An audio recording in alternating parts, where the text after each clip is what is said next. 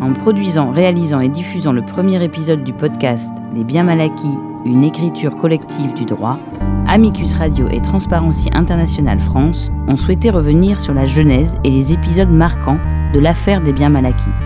Véritable odyssée judiciaire qui a débuté il y a près de 15 ans et qui a bouleversé le paysage français de la lutte anticorruption.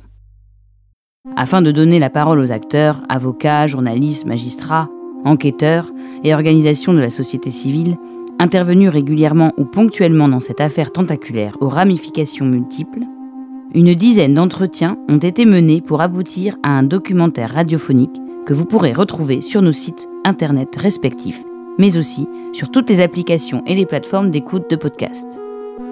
Si le documentaire offre une mise en récit complète, mais jamais exhaustive, des affaires des biens mal acquis, il ne permet pas de révéler toute la richesse des entretiens réalisés. Nous vous proposons ici de plonger dans l'océan d'anecdotes, de détails, d'analyses par la production d'une série de nouveaux épisodes retranscrivant chacun de ces entretiens dans leur intégralité. Avec Renaud von Rimbeck, ancien juge d'instruction, nous avons parlé des affaires qui s'enlisent faute de coopération internationale. Nous avons parlé du manque de volonté politique internationale sur ce sujet, des moyens de contourner ces difficultés en utilisant par exemple la présomption de blanchiment et nous avons également évoqué la nécessité de faire de la lutte contre les paradis fiscaux une priorité. Quand est-ce que vous avez commencé à travailler sur ce qu'on appelle les biens mal acquis?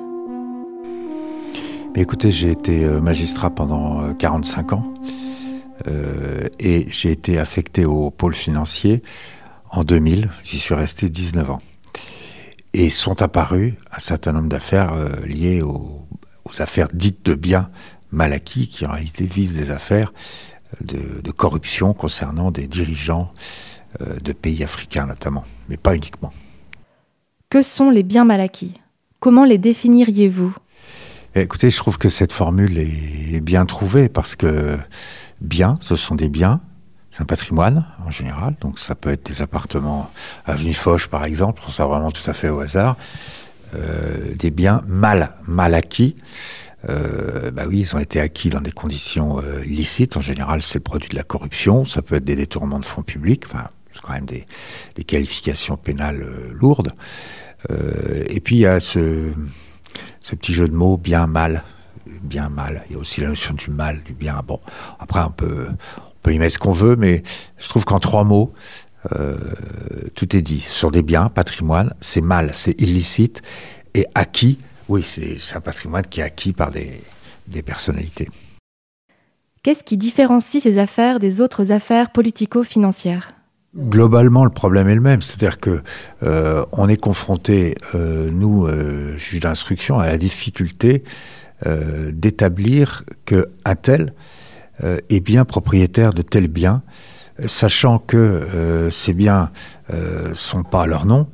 Euh, vous, quand vous achetez un appartement ou moi-même, bah, je vais chez le notaire et je signe de mon nom, j'emprunte, je... bon, très bien. Il y a un certain nombre de gens qui, eux, n'opèrent pas du tout de cette manière-là.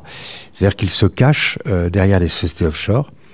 Hein, ça peut être des sociétés panaméennes, des sociétés des British Virgin Islands, par exemple, ce sont des pures, des pures euh, coquilles, des coquilles vides en réalité, qui servent à masquer le véritable propriétaire. Et euh, ces, ces, coquilles vides euh, sont gérées bien souvent au Luxembourg, en Suisse, au Liechtenstein, dans les îles anglo-normandes, pour ceux qui parlent anglais, pays anglophones, voilà. donc vous avez une dissociation entre, d'une part, les propriétaires qui ne sont que des coquilles, euh, des coquilles vides. C'était pas la mienne, BVI, ça peut être aussi des trusts, ça peut être. Euh, vous savez, alors là, à, l'échelle, euh, à l'échelle mondiale, si vous voulez, les instruments de camouflage sur cette planète, ils sont légion. Bon, souvent d'ailleurs d'inspiration anglo-saxonne, il faut le dire. Bon, donc. vous avez à la fois recours à ces sociétés, mais vous avez aussi recours, bien entendu, à des gestionnaires ces gestionnaires, je veux dire, ces professionnels de la finance offshore, ce sont eux qui sont basés en Suisse, euh, au Liechtenstein, etc. Voilà, donc la difficulté, c'est de prouver que un tel, qui peut être chef d'État, qui peut être euh, ministre du pétrole, euh, qui peut avoir des responsabilités importantes publiques dans son pays, est bien propriétaire de tel bien qui évidemment n'est pas à son nom. Voilà. Donc euh, ça pose le problème de la coquille. Hein, C'est-à-dire qu'il faut aller savoir qui se cache derrière cette coquille. Et puis deuxièmement, la, deuxième clé qui nous est offerte, si j'ose dire, sur laquelle il va falloir que nous travaillions, et nous travaillons de la même manière dans tous les dossiers, c'est euh, d'où vient l'argent. Il faut tracer l'argent. Et là encore, l'argent, il passe bah, dans, des, dans des places euh, particulièrement opaques, euh, qui, coopèrent mal ou, de, peu, ou pas du tout, quelquefois. Je pense que le, pays aujourd'hui, euh, qui pour moi euh, est le plus noir, si, si je peux m'exprimer ainsi, le plus opaque, c'est Dubaï. Hein, Dubaï, euh, bah, vous pouvez avoir une fortune à Dubaï, vous pouvez même aller vous réfugier à Dubaï si des juges d'instruction euh, ont le hasard de lancer des mandats d'arrêt. Alors en général, ça ne vise pas des, des, personnalités politiques en place, évidemment, mais des personnalités politiques qui sont tombées parce qu'il y a une révolution, une révolution de palais ou je ne sais quoi chez eux qui fait qu'ils sont plus au pouvoir et que le nouveau pouvoir va pouvoir peut-être régler des comptes en dénonçant tout en faisant d'ailleurs la même chose, en dénonçant ce qu'ont fait les, les, prédécesseurs. Donc voilà, euh, la panoplie, elle est, elle est simple. Pour, répondre à votre question, comment travailler ben, C'est pas en France qu'on va travailler. Bon, on va effectivement travailler en France sur les biens, parce que si on est compétent en France, c'est que les biens, c'est le processus ultime du blanchiment, euh, de la corruption, ont été acquis en France, parce que ces gens-là, ils veulent, ils veulent un patrimoine, mais protégé, bien placé. Donc, euh, rien de tel qu'un appartement avenue Foch. Bon, mais euh, simplement, va falloir prouver qui est propriétaire de cet appartement, qui se cache derrière ce, offshore, et euh, comment il a été financé. Sachant qu'on va, de toute façon, avoir besoin de faire des, des demandes d'entraide, ce qu'on appelle des commissions rogatoires internationales, euh, dans des pays peu ou pas coopératif. Donc vous voyez la difficulté. De quels outils dispose-t-on pour dépasser ces difficultés? Ouais, il va falloir justement euh, avoir des explications de, de ces pays euh, non coopératifs. Et malheureusement, euh, dans certains dossiers, quelle que soit votre bonne volonté, si vous demandé à Dubaï, ils vous répondent pas. Bon, alors ce qu'il faut savoir, c'est que dans un circuit international, il n'y a pas qu'un pays qui intervient. Alors on va, on va effectivement considérer que Dubaï, c'est même pas la peine de faire la demande. Enfin, on va la faire pour la forme, parce que sinon, les avocats vont nous dire Ah, vous n'avez pas vérifié. Très bien. Puis, au bout d'un ou deux ans, on va dire euh, On n'a pas de réponse. Euh, si on a suffisamment d'éléments par ailleurs, on renverra devant le tribunal, parce que sinon, on juge jamais. C'est l'impunité. Ça assure, ils assurent l'impunité, ces pays-là. Voilà. Donc, euh, il y a quand même dans une, dans une chaîne, d'abord, si le dossier est ouvert, c'est qu'il y a quelques informations au départ qui, peuvent venir euh, d'associations euh, qui ont déposé plainte, euh, qui peuvent venir de, de courriers anonymes quelquefois, qui peuvent venir aussi de révélations faites par la presse. Hein, de plus en plus, la presse révèle des informations. Il y a les Panama Papers, il y a tout ça. Bon, il y a donc des informations qui circulent. Et je dirais qu'il faut transformer l'essai. C'est toute la difficulté et pas mettre 20 ans à le faire. Hein, parce que la lenteur, oui, elle existe, mais malheureusement, elle est presque imposée par l'absence ou la faiblesse de la coopération de, certains pays. Donc, il faut, euh, pour amener à bout euh, ces dossiers-là, j'irais presque, il faut que le juge ait un réseau quelque part. C'est-à-dire que quand je dis réseau, euh, ça fait déjà trafic d'influence, ça fait tout ce qu'on voudra, mais un réseau de correspondance. C'est-à-dire que Euh, c'est tout l'intérêt d'ailleurs de, la spécialisation, c'est que quand vous travaillez euh, trois fois ou quatre fois avec un pays, bah, la, la trois ou quatrième fois, vous connaissez les gens, vous discutez avec eux, vous leur passez un coup de fil, vous leur expliquez, ça va aller beaucoup plus vite. C'est-à-dire qu'on va pas vous mettre en bas de la pile, on va avoir une confiance mutuelle qui fait que ça va aller euh, beaucoup plus vite. J'ai pu le faire notamment avec le Suisse, avec Genève, qui est un exemple de, coopération remarquable, mais j'ai aussi des très bonnes coopérations avec le Luxembourg. Euh, même si on sait qu'aujourd'hui, vous avez dans l'affaire qui a révélé le monde récemment, le Luxembourg continue à gérer en toute opacité des, avoirs considérables. Alors, ils se mettent aux normes petit à petit parce qu'il y a des normes qui sont imposées, mais je veux dire, euh, on ne se presse pas. Il n'y a pas le feu. Comme disent les Suisses, il n'y a pas le feu au lac. Hein. Donc, euh, tant qu'il n'y a pas le feu au lac, on va faire comme si, on va signer des conventions internationales, et on va traîner des pieds sur un certain nombre de, réformes euh, fondamentales. Ce qui fait que, si vous voulez, c'est un, un gruyère avec des trous. Ah, donc, euh, euh, c'est toute la difficulté de ces enquêtes, c'est ça, c'est d'arriver à obtenir dans le bon pays des informations. Alors, quand je voyais Genève dans un circuit, je me dis, ça va, j'aurais au moins quelque chose. Si je voyais Dubaï, si je voyais euh, le Liban, euh, si je voyais l'île Maurice, si je voyais les Seychelles, là, euh, ça devient très problématique. Il faut trouver une autre porte d'entrée. Sachant que même en trouvant une autre porte d'entrée, on n'aura pas tous les maillons de la chaîne, ce qui fait que ça va être très difficile à prouver. Revenons maintenant sur la présomption de blanchiment qui existe en droit français depuis une loi de 2013. Pouvez-vous nous expliquer en quoi consiste cette présomption? Est-ce une avancée pour la lutte contre le blanchiment? Bah, Écoutez, quand je vois une disposition comme celle-là, euh, j'applaudis des deux mains parce que euh, ça résout en partie le problème. Euh, c'est-à-dire qu'effectivement, il y a des conditions préalables, mais là, on est en plein dedans. C'est-à-dire que ça veut dire qu'une personne n'a pas acheté le bien en son nom, qu'elle a un patrimoine bien supérieur à ses ressources officielles, euh, et qu'il euh, y, a, plein de, structures opaques qui ont été mises en place justement et qui n'ont d'autre but que de camoufler euh, l'origine des fonds. Alors c'est une disposition qui est, très importante et qui est à l'honneur de la France d'ailleurs, hein, je dois dire, parce que si tous les pays adoptaient une telle présomption, on renverse la charge de la preuve. C'est-à-dire que quand vous convoquez quelqu'un qui a allez, 50 millions de patrimoine et qui gagne 5 000 euros par mois. Bon. Et qu'il a euh, ce patrimoine, euh, et qu'il a des structures offshore, c'est à lui à prouver l'origine légale des fonds. C'est-à-dire que vous savez que c'est toute la problématique du blanchiment. Le blanchiment aujourd'hui, c'est devenu euh, un outil incontournable, indispensable, central. il y a 20 ans, on utilisait l'abus de biens sociaux, le recel. Aujourd'hui, on a un outil qui est en plus reconnu internationalement, qui ouvre beaucoup de portes dans beaucoup de pays, qui s'appelle le blanchiment. Le blanchiment, en tant que tel, il n'existe pas. Le blanchiment n'existe que si vous établissez que les fonds ont une origine illicite. Euh, ça peut être de la fraude fiscale, ça peut être de la corruption.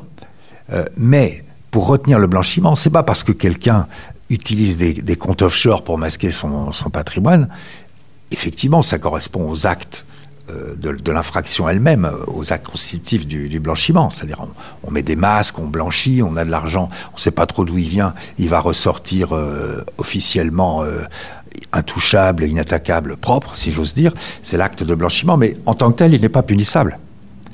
Il n'est punissable que si l'argent provient d'une infraction pénale. Et c'est au juge à l'établir. Je me souviens, dans les, années 2000, avoir convoqué une fois une personne comme ça, qui avait un...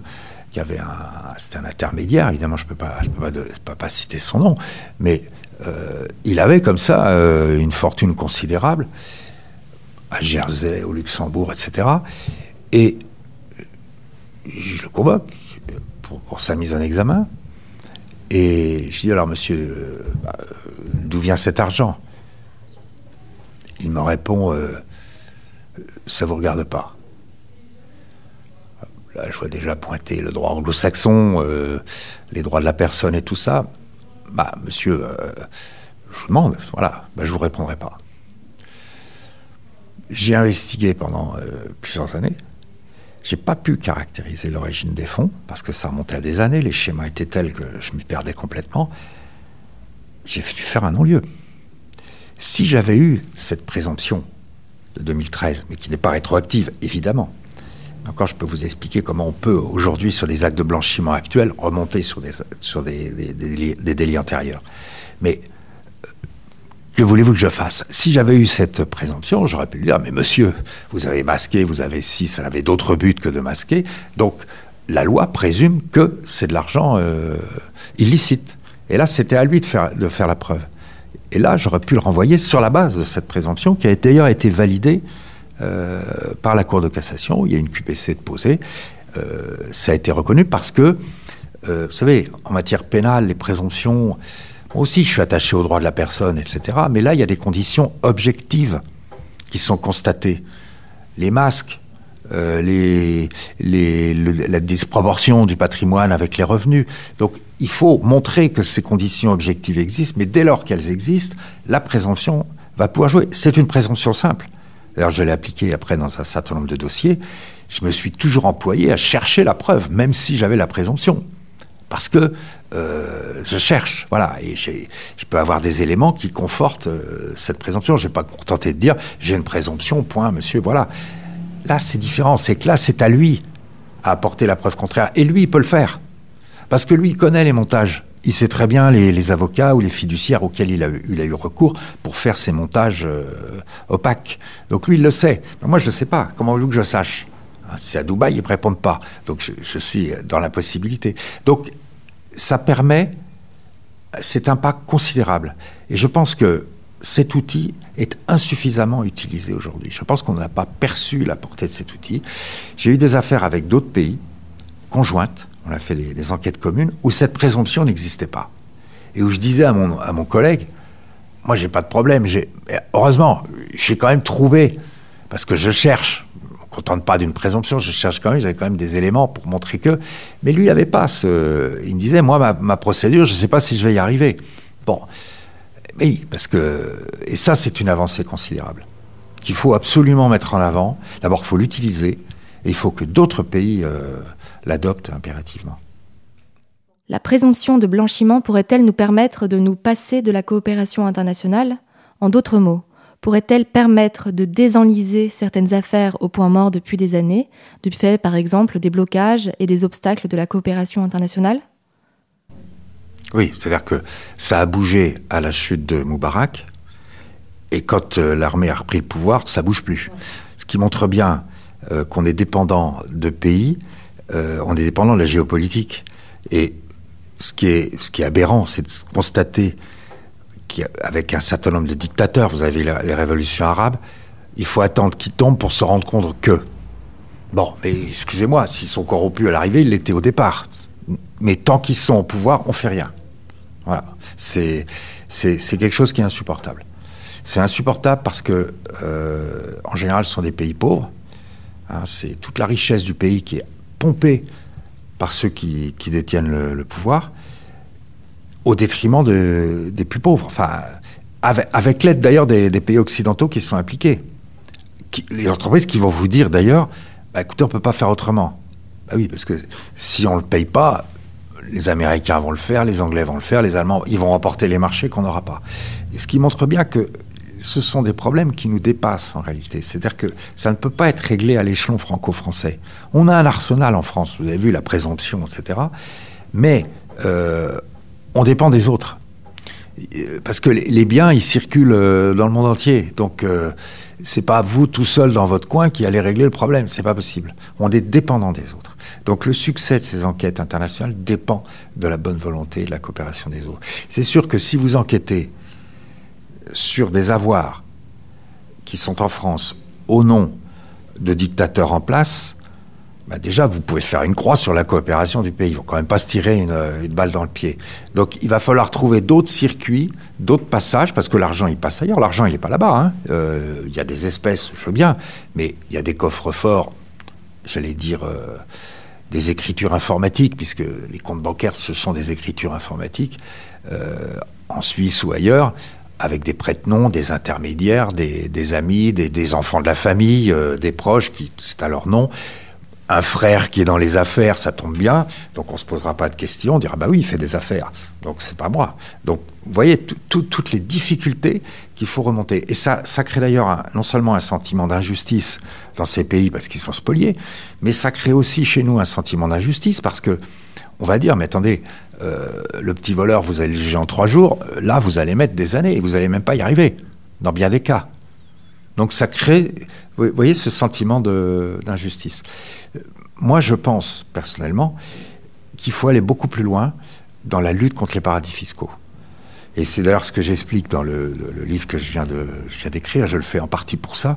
J'ai consacré 80 pages à peu près aux paradis fiscaux en disant voilà, Voilà l'état, la situation que je vous décris.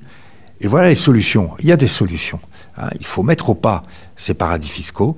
Et je pense que la France a un rôle à jouer parce que la France a un rôle pilote. L'Europe aussi. Hein. Elle doit faire déjà faire le ménage au sein de l'Europe, imposer des règles imposer des règles aux plus récalcitrants, mais pour ça, il faut une vraie volonté politique. Et je pense qu'à l'époque actuelle, où on a des déficits qui s'accumulent, c'est absolument insupportable de voir euh, ces fortunes s'accumuler, euh, qui nous concernent aussi. Parce que nos plus grands fraudeurs, chez nous, ils, sont, ils ont leur argent à nos portes. Hein, et on fait rien. Et on fait rien. Il n'y a pas de volonté politique internationale. C'est bien dommage. Et je propose justement que la, France joue un rôle pilote fasse bouger un peu l'Europe, qui fasse le ménage en son sein. Alors vous allez me dire, bon, si on fait le ménage en Europe, ben, l'argent il va aller est déjà parti hein, à Singapour, Hong Kong ou je ne sais où. Et ben, il faut que l'Europe ait un rôle euh, moteur parce qu'on est toujours à la traîne des États-Unis. Moi, je veux bien être à la traîne des États-Unis. Hein, euh, vous avez vu la convention sur la corruption internationale, ça vient des États-Unis. Bon, le, le plea bargaining, euh, les, transactions à des milliards, ça vient des États-Unis. Et pourquoi ça viendrait pas de chez nous? On a, on a cette légitimité-là. On est, une Europe démocratique pourquoi est-ce qu'on ne fait pas le ménage une bonne fois pour toutes et on n'impose pas la transparence à tous ces petits pays, qui, mais qui comptent pour du beurre? Euh, Panama, euh, quel est le poids de Panama? Quel est le poids des îles Caïmans? Quel est le poids de Dubaï? Alors je sais bien, il y a du pétrole, il y a tout, mais bon, arrêtez. À un moment donné, quand euh, on veut imposer quelque chose avec des sanctions, je ne parle pas de faire la guerre évidemment, mais des sanctions commerciales dignes de ce nom ou des sanctions économiques, elles sont efficaces. On a les moyens de le faire, on ne le fait pas. Il y a un défaut de volonté politique. Voilà. Il y a à la fois, je pense, une incompétence parce que c'est compliqué à gérer, etc. Donc on, légifère dans nos propres pays. Mais ok, d'accord, la France, euh, il y, a suffisamment de lois, c'est pas la peine d'en rajouter, il y en a beaucoup trop. Bon, tout est contrôlé, ok, mais c'est pas là, l'argent, il est pas là, il est à nos portes. C'est ailleurs qu'il faut porter le fer. On constate que le renforcement des règles anti-blanchiment en France et plus largement dans les pays de l'Union européenne pousse certains corrupteurs à transférer leurs avoirs dans des territoires plus tolérants. On n'assiste donc pas à un déplacement du problème? Non, mais je veux dire, ils l'ont déjà fait. Les fraudeurs, il y a longtemps qu'ils ont compris, ils ont un, coup d'avance. Il y a longtemps qu'ils sont plus en France. Ils investissent en France dans le processus final du blanchiment. Mais le blanchiment lui-même, il a lieu ailleurs. Donc, euh, oui, bah, regardez quand la Suisse, euh, quand il y a eu des lois en Suisse sur la coopération en Europe, euh, notamment fiscale, dans les années 2009-2010, euh, ou avec le Luxembourg, on a vu que l'argent, il partait à Singapour. On prenait toutes les fraudes à la taxe carbone, qui ont été des fraudes énormes, sur lesquelles on a beaucoup travaillé au, pôle financier. ils ont compris, ils n'ont pas mis l'argent en Suisse au Liechtenstein. On est, on est en, de mémoire, on est en 2009. Hein, euh, tout part, euh, alors ça, ça va à Chypre, et ça repart à Hong Kong. Tout part à Hong Kong. Et là, vous avez une kyrielle de comptes. Et là, désolé de le dire, mais qu'il s'agisse de Hong Kong ou de Singapour, qui ont soi-disant, enfin Hong Kong aujourd'hui encore, je ne sais pas ce que c'est devenu, parce que avec le grand frère chinois, là, euh, je pense que ceux qui avaient camoufler leur argent là euh, l'ont mis ailleurs. Ils n'ont pas besoin d'aller loin, il suffit d'aller à Singapour. Hein.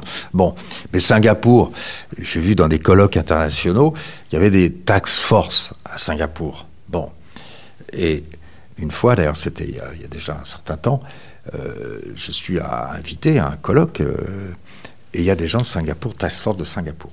Bon. Euh, alors, je ne pas, pas un discours diplomatique, hein, vous l'avez remarqué. Bon, je me permets là en pleine conférence, bon, pas diplomatique et tout, mais c'est pas mon, pas mon propos. Et je, je dis ah ben, ça tombe bien puisque j'ai, vous êtes la task force de Singapour, vu lutter contre le blanchiment. Vraiment, je suis très impressionné. bon, moi, j'ai juste une petite question. Vous voyez, dans, un dossier euh, important euh, de vente d'armes avec un intermédiaire il, qui est en fuite. Je ne sais, pas où d'ailleurs. On parle de centaines de millions de dollars de, de commission.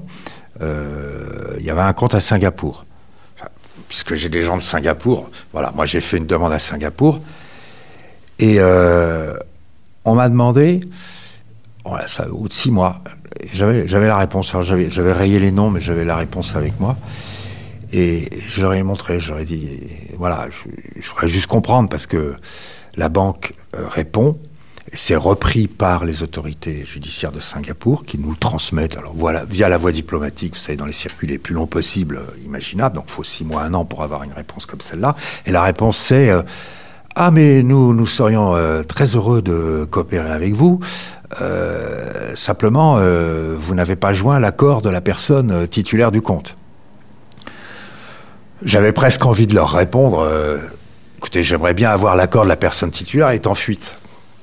Mais bon, donc j'ai l'outrecuidance, entre guillemets, mais bon, quelquefois on se fait plaisir dans ces réunions internationales, de leur faire part de cela et de dire, mais voilà, je voudrais comprendre, parce que vous luttez contre le blanchiment, et là, évidemment, j'ai pas. Il y a eu un silence dans les rangs. enfin, Singapour, Task Force, ils sont sur les listes blanches, etc. Bon, autre exemple de Singapour plus récent, taxe carbone. Tiens, j'ai repéré un compte là, dans une banque à Singapour. Bon, au nom d'une BVI, British Virgin Islands, évidemment, elle n'est pas au nom du titulaire, on se demande pourquoi. Bon, c'est un des fraudeurs de la fraude à taxe carbone. Alors, des gens qui ont détourné des dizaines de millions d'euros au préjudice de nos États, qui sont volés à nos hôpitaux, nos écoles, etc. On est bien d'accord. Bon, je fais une demande pour le compte. Alors, oui, il faut qu'on envoie à la cour que machin, faut un... il vous demande trois fois de refaire votre, votre papier parce qu'il y a une virgule qui n'est pas à sa place, qui est machin. Bon, faut, ok, on perd pas patience, on le fait, ça prend du temps, bon. Et puis au bout de six mois, alors là c'est exceptionnel, au bout de six mois j'ai la réponse, j'ai relevé du compte. Je regarde les relevés du compte. Qu'est-ce que je vois? Je vois que l'argent il est parti sur un autre compte dans la même banque. Euh, vous croyez qu'ils auraient demandé? Alors, effectivement, moi je demande, je dis tout compte, euh, le compte est tout compte lié. Et là, à chaque fois, on me répond Ah non, mais là, vous avez, c'est une phishing expedition. Nous, on peut vous répondre que sur le compte que vous avez. Alors, il suffit que l'argent aille sur 10 comptes à Singapour, il faut faire 10 demandes, 6 mois, 6 mois par 10, faites le calcul, 5 ans. En Suisse, à Genève, qui signe les mêmes conventions. Je fais la demande. Je dis, tiens, il y a de l'argent qui est parti sur tel compte, est-ce que vous pouvez étendre à tous les, tous les comptes qui sont liés? Ça pose aucun problème. C'est-à-dire que Genève vont faire le travail. En plus, ils ont des assistants, ils vont faire des tableaux. Ils vont aller investiguer tous les comptes, non seulement à Genève, mais en Suisse, sur la base de le compte et tous les comptes liés. On va pas m'opposer une phishing expedition. Alors, vous allez me dire, d'un autre côté, c'est le droit anglo-saxon, c'est c'est borné. Voilà, je vais vous dire, c'est borné et c'est volontairement borné et c'est pas un hasard parce qu'il y a plein d'argent qui traîne euh, dans ces pays-là, qui, qui, se, qui s'engraisse sur, le dos de la planète. Il faut dire les choses comme elles sont. Et personne ne dit rien, personne ne fait rien. Triste constat. Mais c'est pour ça qu'aujourd'hui, vous avez beau avoir le travail des ONG qui font un gros travail, l'OCDE qui fait un gros travail, des listes blanches, noires, grises, tout ce que vous voudrez. Je suis désolé, je l'ai dit à l'OCDE, c'est bien ce que vous faites. Il n'y a jamais eu autant d'argent sale qui circule dans les paradis fiscaux. Donc, il y a un problème quelque part. Alors, je dirais que la chose qui me console quelque part, c'est que ça bouge. Regardez le Liban. Bon, le Liban, il y a une révolution, il y a eu. Bon, vous avez vu ce qui se passe. Bon, je me fais pas de soucis pour les plus riches. Hein. C'est-à-dire ceux qui ont masqué leur savoir au Liban ils font pas partie de la liste des gens qui peuvent pas retirer 1000 euh, euros ou l'équivalent de 1000 dollars sur leur compte. Hein. Ça, c'est réservé aux petits. Eux, ils ont eu le temps de fuir. Comme à Chypre. Quand il y a eu Chypre, c'était exactement pareil. C'est-à-dire que les gros ont été prévenus. Voilà, tout le système bancaire s'est effondré, mais l'argent, il est parti. Il est parti ailleurs. Bah, c'est pareil. Alors, où est-ce qu'il est parti? J'en sais rien. J'y suis pas.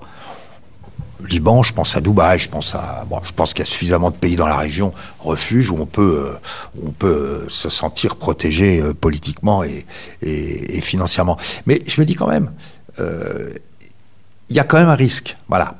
C'est-à-dire que quand je vous parle de Dubaï aujourd'hui, vous allez me dire, mais vous donnez des clés aux fraudeurs. De toute façon, ils n'ont pas besoin de moi pour trouver. Mais Dubaï, demain, il peut tomber, Dubaï. Le régime peut changer pour une raison que je ne connais. On est dans une planète qui bouge. Bon, ce que je trouve triste, c'est qu'à chaque fois, les gros, hein, ces gros fraudeurs, ils ont le temps de, de, sortir l'argent. Euh, prenez le, Liban, 40% euh, des personnes vivent sous le seuil de pauvreté. Vous pouvez partir un centime à la banque, etc. Bon, voilà, c'est d'une injustice euh, criante, si vous voulez. Je dirais c'est un scandale permanent, ces, ces paradis fiscaux. Et il n'y a pas de volonté politique internationale. Il n'y en a pas. Il y a des conférences, il y a tout. Oui, je, je, je, veux bien, mais vous savez, moi, je suis un praticien, je suis pas, dans la théorie. Je vois sur le terrain, je passe mon temps, je j'ai passé 20 ans de ma vie à, démonter euh, des circuits compliqués, avec plus ou moins de succès. Parfois, j'y suis arrivé, bah, j'étais content. D'autres fois, j'y suis arrivé à moitié, à moitié content. Puis d'autres fois, j'y suis pas arrivé du tout. Là, j'étais pas satisfait du tout, mais je pouvais rien faire. Arrive à un moment, vous êtes obligé de constater que, voilà. Euh, on est content quand même quand on arrive, ça m'est arrivé euh, dans le dossier de, taxe carbone, d'arriver à saisir 18 euh, millions de dollars, je crois, à Singapour. Alors, il fallait déjà leur expliquer qu'un juge d'instruction, euh, c'est pas, c'est pas une courte, euh, qu'il a le pouvoir de bloquer lui-même. Donc, déjà là, je ne dis pas les préalables qu'il a, a fallu, parce qu'il voulait une décision d'une courte, d'une cour. Vous me voyez demander l'autorisation de la cour d'appel de saisir pas, c'est, dans mes pouvoirs, je suis juge. Bon, mais déjà ça, rien que ça, ça prend du temps. Et j'ai compris qu'il y avait une exceptionnelle bonne volonté de l'autre côté, parce que c'est déjà dix fois peut-être que je les avais embêtés avec des ils finissaient par me connaître, que euh, j'ai obtenu, euh, et encore, c'était sur des œufs, c'est à condition qu'il y ait un tribunal, que oui, bah bien sûr, il y aura un jour un tribunal, et, l'affaire a été jugée, il y a appel, je ne sais pas ce que ça, ce que ça donnera, mais euh, faut pas, faut jamais baisser les bras. Voilà. Moi, en tout cas, ça a toujours été ma, ma philosophie. Les quelques résultats qu'on a font avancer les choses. Et la presse aussi. La presse, les ONG, évidemment, très importantes parce qu'elles portent la parole. Et c'est la parole vraie. Voilà. C'est, c'est pas du chiquet, c'est pas. Voilà. C'est. C'est, c'est ça qui compte. Et je pense que le monde bouge quand même. Il avance. Il y a encore d'énormes pas à franchir. Malgré le manque flagrant de volonté politique à l'échelon international, la France, à son échelle, peut-elle mieux faire? Bah Bien sûr, attendez. Euh, moi, ça, me fait rire, ça. Si, j'étais à la tête de l'administration fiscale, c'est impossible, c'est complètement hors jeu.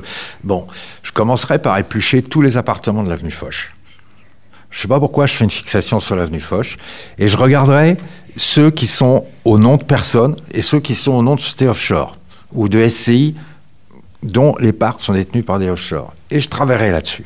Plutôt que d'embêter celui qui ah, il a loupé, euh, il n'a pas déclaré 1000 euros dans sa, dans sa demande, on va lui tomber dessus, etc. Il faut, euh, c'est à ce niveau-là que Bercy doit, doit progresser. Alors il y a eu des progrès. Alors vous savez, il y a eu la cellule de dégrisement. Euh, alors ceux qui viennent, c'est pas forcément de la génération spontanée, mais ah ben je savais pas, j'ai hérité de Oh, je suis vraiment pris de scrupules. euh, Je, viens. euh, on commence par envoyer un avocat pour voir un peu le, tarif, quoi. Alors euh, voilà, bon, ça a quand même rapporté des, milliards, donc je ne veux pas dire que, que c'est nul, mais je veux dire, si on veut progresser, c'est à ce niveau-là. On a les outils. Vous avez cité la présomption tout à l'heure. On les a. Eh bien, faites votre travail et concentrez-vous sur les grosses fraudes en priorité. Je dis pas qu'il faut oublier les autres, mais au moins on remettra la justice fiscale. Il n'y a pas que l'avenue Foch. Hein. Il y a quelques belles avenues dans Paris. Euh, vous avez quelques belles villas sur la Côte d'Azur. Enfin, si vous voulez une liste, allez à Courchevel. Allez, voilà, à partir de quelques zéros, laissez tranquille celui qui est propriétaire en son nom et allez, et allez commencer à creuser ceux qui ont mis des structures offshore, des trusts, je ne sais quoi, qui sont que des, des structures. Pour moi, c'est des structures de fraude. Voilà.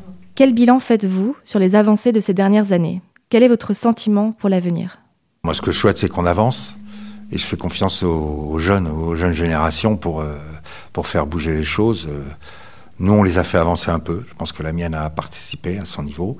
Euh, mais bon, on est vraiment qu'au milieu du guet. Et encore si je dis au milieu du guet, moi, je, pense que les, vous savez, les, jeunes, ils savent travailler sur Internet, sur, parlait des palins papers, c'est tout ça. Il y a des outils colossaux qu'on n'utilise pas assez et qu'il qu faut absolument euh, développer pour détecter. Parce que toutes ces fraudes, elles laissent quelque part toujours une trace informatique.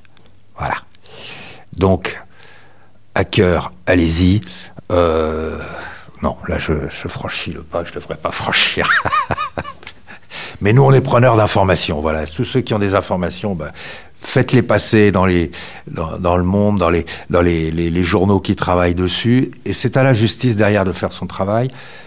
Je dirais pas qu'elle est forcément euh, efficace. Hein, euh, ça pose le problème du, du, parquet national financier, de ses moyens, de ses capacités.